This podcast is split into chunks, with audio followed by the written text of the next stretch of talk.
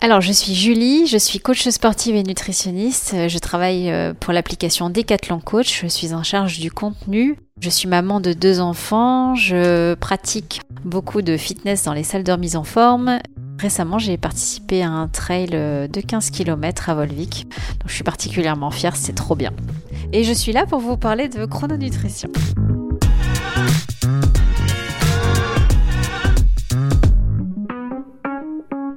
Bonjour et bienvenue sur Conseil de sportifs et de sportives. Ce podcast, eh bien, je l'espère, vous est utile. Il vous accompagne dans votre pratique, il vous aide à reprendre le sport ou tout simplement répond à des questions que vous vous posez sur la santé, l'alimentation et le bien-être. Au micro, vous le savez, je reçois des experts, des expertes, mais surtout des passionnés de sport. Ils vous partagent leur expertise, leur expérience et surtout des conseils, des tips, des astuces à mettre en place facilement et rapidement. Aujourd'hui, nous fêtons avec joie, en tout cas pour moi, le retour de Julie, notre experte de la nutrition, de l'alimentation. Je vous rappelle ces phrases fétiches, ça dépend des objectifs, où tout est question de dosage de bon sens. Bonjour Julie. Bonjour Sandrine. Tout va bien? Très bien. Et toi? Ça va, merci. Super. Alors, aujourd'hui, on a dit qu'on parlait de chrononutrition. Qu'est-ce que la chrononutrition?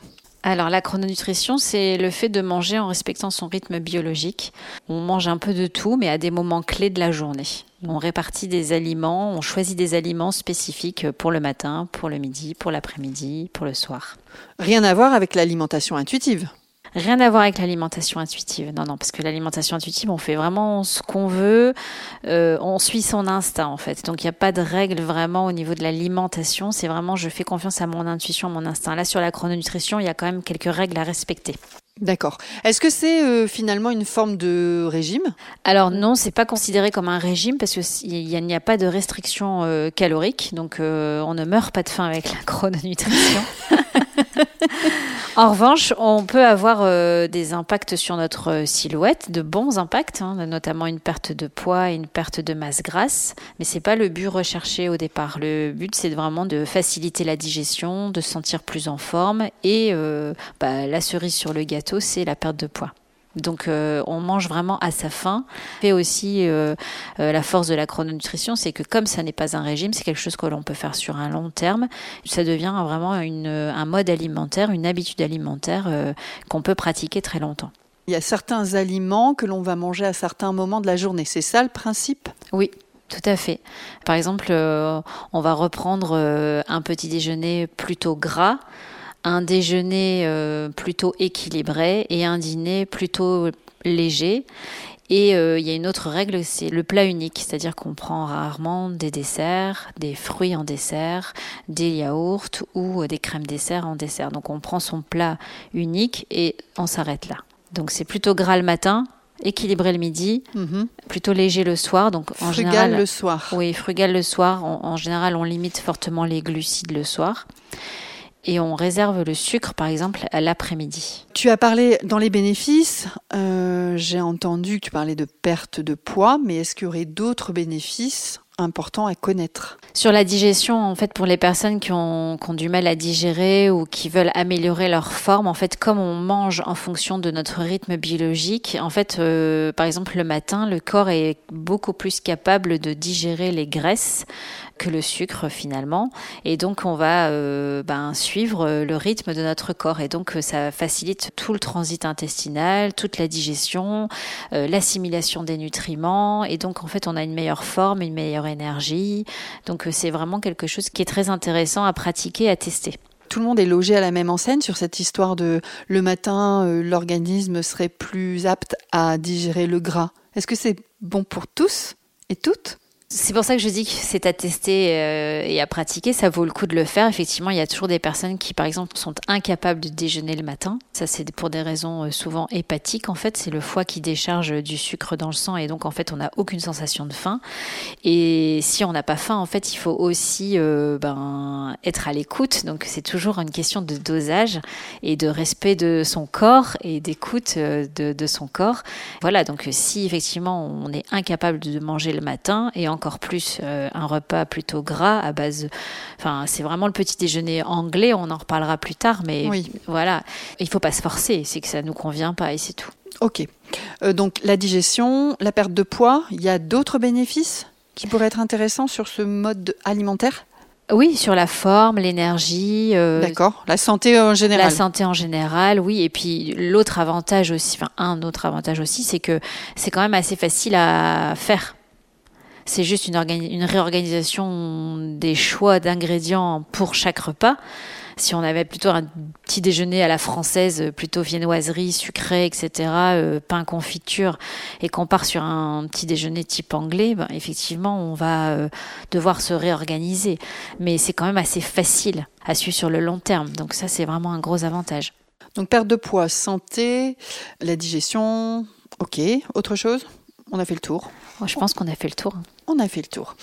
Est-ce que cette, euh, ce mode alimentaire est intéressant pour le sportif ou la sportive? Est-ce qu'il est plus intéressant qu'un autre mode alimentaire? Alors, comme d'habitude, je vais te répondre, ça dépend. tu sais, rien n'est simple dans la vie, donc euh, il y a toujours des conditions. si euh, je m'entraîne le matin, je vais avoir du mal à suivre ce mode alimentaire qui est la chrononutrition, puisque on me demande de manger quelque chose de très gras. Donc euh, c'est un peu compliqué d'aller courir euh, à 10 heures quand on a fait un petit déjeuner un peu gras, parce que la digestion ne sera pas faite. en revanche, on peut aller courir à jeun et ensuite prendre un petit déjeuner plutôt gras, ça c'est possible. On peut faire la chrononutrition quand on est sportif, ça dépend à quel moment les entraînements. On parle du dîner par exemple.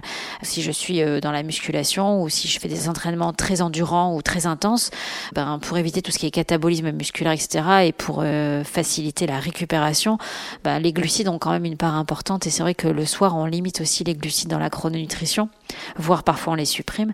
Donc euh, ça, ça, peut ne pas aller euh, en faveur du bien-être du sportif et de ses performances. Donc c'est toujours question de dosage et, et de moment d'organisation aussi. Finalement, d'organisation, ouais, tout à fait. Donc la chrononutrition, elle peut être appliquée pour le sportif ou la sportive. Après, il faut qu'il l'adapte mm, en fonction de ses entraînements. Oui. C'est ça. L'idéal dans la chrononutrition, c'est les entraînements le midi, par exemple, parce que le matin, on a bien fait un gros, gros, gros petit déj, mm. bien, bien calorique, il hein, faut le dire, hein, et bien gras. Et donc, en fait, on peut très bien se retrouver à faire un entraînement sur l'heure du midi, et puis prendre son déjeuner donc après l'entraînement du midi. Tu as parlé de catabolisme musculaire? Oui. Est-ce que tu peux juste nous faire une petite définition euh, vulgariser, on va dire, ce, propos, s'il te plaît? Oui, alors le catabolisme musculaire, c'est juste la dégradation euh, des muscles en fait qui sont liés à l'entraînement. En fait, quand on s'entraîne euh, et qu'on sollicite nos muscles, en fait, ils s'abîment s'ils ne se reconstruisent pas correctement ou eh bien on a un catabolisme musculaire. C'est une fonte musculaire qui peut être associée, c'est-à-dire que je n'apporte pas suffisamment de nutriments à mon corps, notamment des protéines et des acides aminés, pour faire en sorte que mon muscle se reconstruise et se maintiennent à une bonne, euh, un bon taux de muscle en fait. Merci pour la petite précision. Est-ce qu'il y a des contre-indications? Alors, il peut y avoir des contre-indications chez les personnes qui, ont, qui sont sujettes au cholestérol, qui font des hypercholestérolémies, donc un taux de cholestérol trop élevé, euh, aux personnes qui ont donc fait des, qui ont eu des pathologies cardiovasculaires euh, liées justement à cette hypercholestérolémie, parce que bon, comme on, mange un peu plus gras, notamment le matin, euh, il peut y avoir euh, voilà des, un taux de cholestérol qui continue de, enfin qui, qui, qui peut augmenter et donc euh, on va faire attention à toutes ces personnes euh, parce qu'on mange aussi beaucoup de produits donc animaux. Donc pour les, les végétariens c'est un peu compliqué. Donc donc voilà donc c'est un peu les inconvénients et les contre-indications en tout cas pour les personnes qui ont déjà eu des problèmes de santé liés au cholestérol et aux problèmes cardiovasculaires et un inconvénient pour les, les végétariens qui, euh, qui vont se retrouver à avoir des difficultés à apporter suffisamment de, produits gras le matin euh, et de protéines sur la journée. Si on déroule une journée, qu'est-ce qu'il faudrait finalement manger le matin, le midi et le soir? Alors le matin, bah, je l'ai déjà dit plusieurs fois, c'est le petit déjeuner anglais. Euh, donc on va y retrouver du fromage, du beurre, euh, des oléagineux, de l'avocat par exemple, des huiles végétales vierges, euh, des œufs, du jambon, du pain, mais alors plutôt complet idéalement. Euh, voilà, donc en gros, si vous faites le petit déjeuner anglais, œufs, jambon, fromage et puis le pain toasté avec un peu de beurre, voilà. Et après, il y a les versions un peu plus végé avec les huiles, l'avocat, les haricots rouges, le pain, des choses comme ça. D'accord. Là, on a le matin. Le midi, ça se passe comment? Alors le midi, c'est un repas équilibré. Donc vous allez avoir euh, la viande rouge, blanche, euh, le poisson. Euh, c'est des choses donc plutôt animales. Après, vous avez les féculents, donc tout ce qui est riz, pâtes, pain, etc. Et ensuite, il y a les légumes. Donc vous avez vraiment une alimentation équilibrée. Donc l'assiette dont on parle dans, les je la vois l'alimentation équilibrée. Donc c'est moitié de légumes, un quart de protéines et un quart de féculents. Alors quand je dis protéines, c'est protéines animales, mais ça peut aussi être protéines végétales sans aucun problème. Il peut y avoir du quinoa, du sarrasin, de la polenta et tous les légumes verts ou colorés qui nous font plaisir. Alors les légumes, ça c'est à profusion dans toute l'alimentation générale, quelle que soit l'habitude qu'on a. Au grand désespoir de mes enfants. Ah oui. Des miens aussi, je te rassure. Il y a un dessert ou pas, madame? Alors justement, non, il n'y a pas de dessert, donc pas de fruits, pas de yaourt, pas de crème dessert. C'est vraiment le principe du plat unique, donc pas de dessert. Désolée. Pas le petit carré de chocolat avec le café après le repas, rien. J'étais contente de te retrouver, mais finalement, t'es pas si drôle que ça. J'hésite. Non, mais attends, attends, attends. Je, je, me, je te réserve la surprise du goûter, Sandrine. D'accord. Donc, matin, c'est fait. Midi, c'est fait. Il n'y a pas de dessert. La collation? Oui, la collation, donc euh, c'est le moment enfin tant rêvé du sucre. C'est la récompense en fait de la journée. C'est le moment de la journée où les glucides sont les mieux assimilés euh, et qui vont du coup permettre euh, de synthétiser la sérotonine, la mélatonine, qui sont deux hormones qui vont faciliter l'endormissement. Donc c'est pour ça que souvent on dit à 16 heures faut manger du sucre et après 17 heures on n'en consomme plus. Et donc vers 16 heures c'est le moment idéal pour se faire des fruits frais, des fruits secs, des petits gâteaux secs. Euh, des oléagineux aussi, qui n'apportent pas de sucre, mais qui vont être à, compléter avec le petit apport sucré pour euh, euh, avoir une petite collation à peu près équilibrée. le chocolat, donc euh, c'est moment du chocolat avec le petit café par exemple. À 70% de cacao quand même, on, fait attention.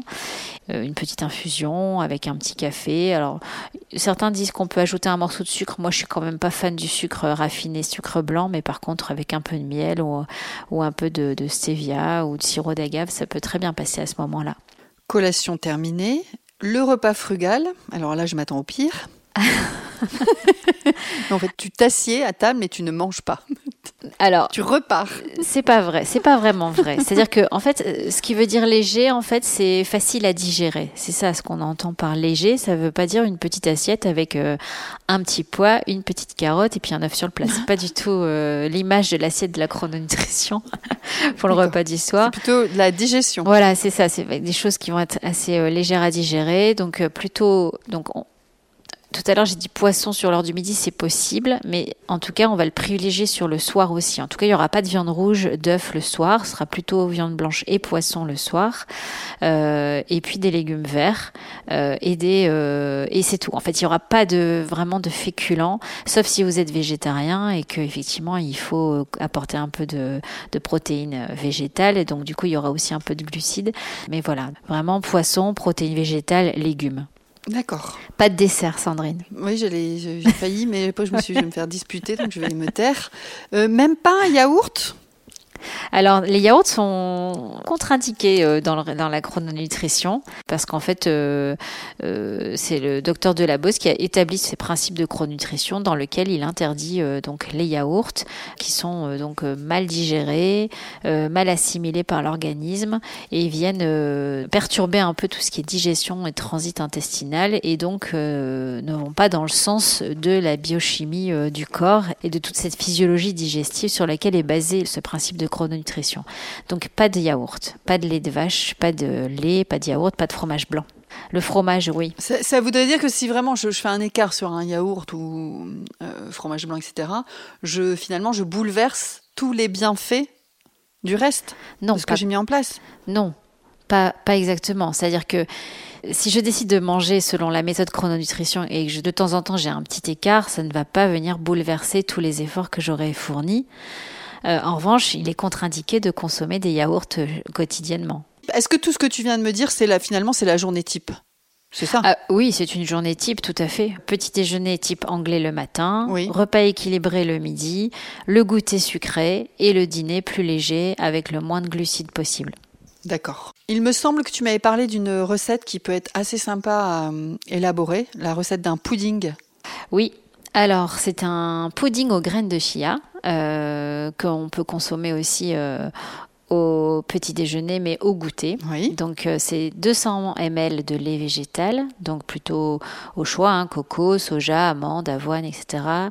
4 cuillères à soupe bombées de graines de chia qui apportent énormément de protéines et une demi cuillère à café de euh, vanille en poudre. Donc on mélange tout, on laisse reposer 15 minutes. Plutôt, moi je conseille au frais, mais on peut aussi le faire reposer à température ambiante.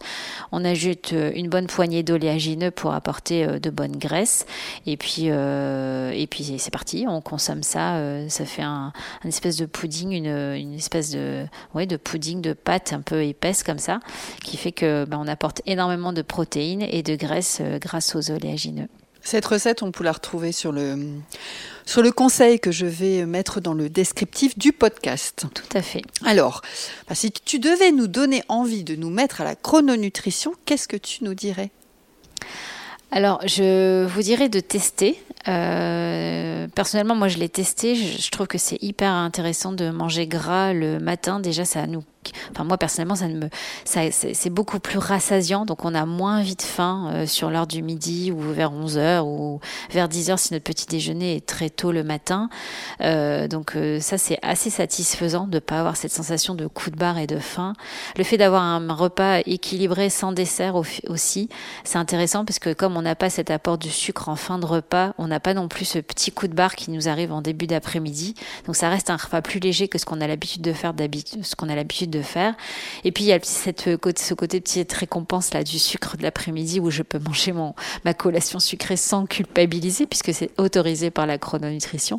Et puis le repas du soir léger comme ça, c'est c'est vrai que ça facilite vraiment euh, la digestion, l'endormissement. Le matin on se lève, on a faim. Enfin, c'est vrai que c'est, enfin, si on est soucieux de, du respect du rythme biologique de son corps, etc., c'est quand même quelque chose de très intéressant. Moi, je j'incite vraiment toutes les personnes qui ont envie d'être mieux dans leur digestion, leur ventre, euh, leur corps et puis euh, s'il y a aussi une démarche de perte de poids, de bah, d'y aller quoi de tester.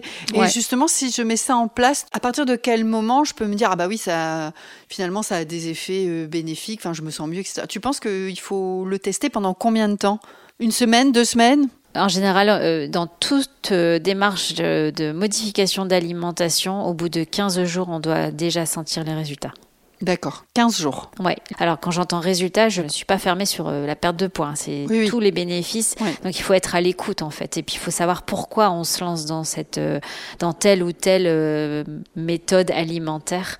Si on a des inconforts digestifs, la chrononutrition c'est très bien. Si on veut perdre un peu de poids, la chrononutrition c'est très bien. Donc on, on met en place pendant 15 jours tout ça et on, on fait des comparaisons et on analyse. Faut pas hésiter à, à noter comment on se sent après un repas, si on est un peu nauséeux, si on a le ventre gonfle, si voilà, on a des problèmes de transit, etc. Et de voir comment ça évolue pendant ces 15 jours. Il me vient une autre question en tête euh, par rapport aux sportifs et à la sportive. Est-ce qu'il y a un, intérêt supplémentaire Je ne sais plus si on l'a suffisamment précisé tout à l'heure. Euh, on a parlé surtout de planification, d'organisation de leur entraînement. Mais est-ce que finalement ce mode alimentaire apporte quelque chose de plus, par exemple dans les performances? Tu vas peut-être me dire oui parce qu'il va se sentir euh, en meilleure santé, etc. C'est ça. Ouais, c'est ça. finalement, un peu comme nous tous et nous toutes. Pour tout le monde. D'accord. Oui. Ok. C'est ça. Ça marche. en fait, le sportif aura les mêmes bénéfices sur l'amélioration de son énergie, de sa forme et donc de ses performances. Tout dépend de l'organisation de ses repas et de ses entraînements. Et surtout, pour les personnes qui ont une démarche de perte de poids et qui se mettent au sport, la chrononutrition, c'est très bien pour ça aussi. Impeccable. Voilà. Je voulais faire une petite aparté. Je voulais faire un petit message. Euh, merci à Laurie pour son retour sur l'épisode du trek. Donc c'est le dernier épisode de quoi j'ai besoin pour réussir mon premier trek. Et alors Laurie nous me suggère, nous a suggéré en tout cas euh, de peut-être traiter l'alimentation et l'hydratation pendant le trek. Alors je me suis dit bah tiens est-ce que finalement ça pourrait pas être un sujet à traiter prochainement avec Julie? Eh bah oui, bah pourquoi pas, avec plaisir. Surtout qu'avec Julie, on a décidé de se mettre au trek euh, d'ici peu de temps. Donc, merci à Laurie pour ton retour. Et puis, rendez-vous prochainement pour un nouvel épisode avec Julie sur l'hydratation, l'alimentation pendant le trekking. Merci Julie, merci pour la chrononutrition et à bientôt. Merci Sandrine, à bientôt. Si vous avez aimé ce podcast, si vous l'avez trouvé intéressant et utile, eh bien, on le partage à son entourage. On s'abonne à la chaîne de podcast pour recevoir un nouvel épisode tous les mercredis et on nous laisse des commentaires sympathiques sur Apple Podcast et des étoiles sur Spotify et Apple Podcast. Écrivez-moi sur podcast.decathlon@gmail.com podcast.decathlon@gmail.com. Faites-moi vos commentaires, proposez-moi des sujets, j'en prendrai note. Je vous souhaite une belle semaine et à bientôt.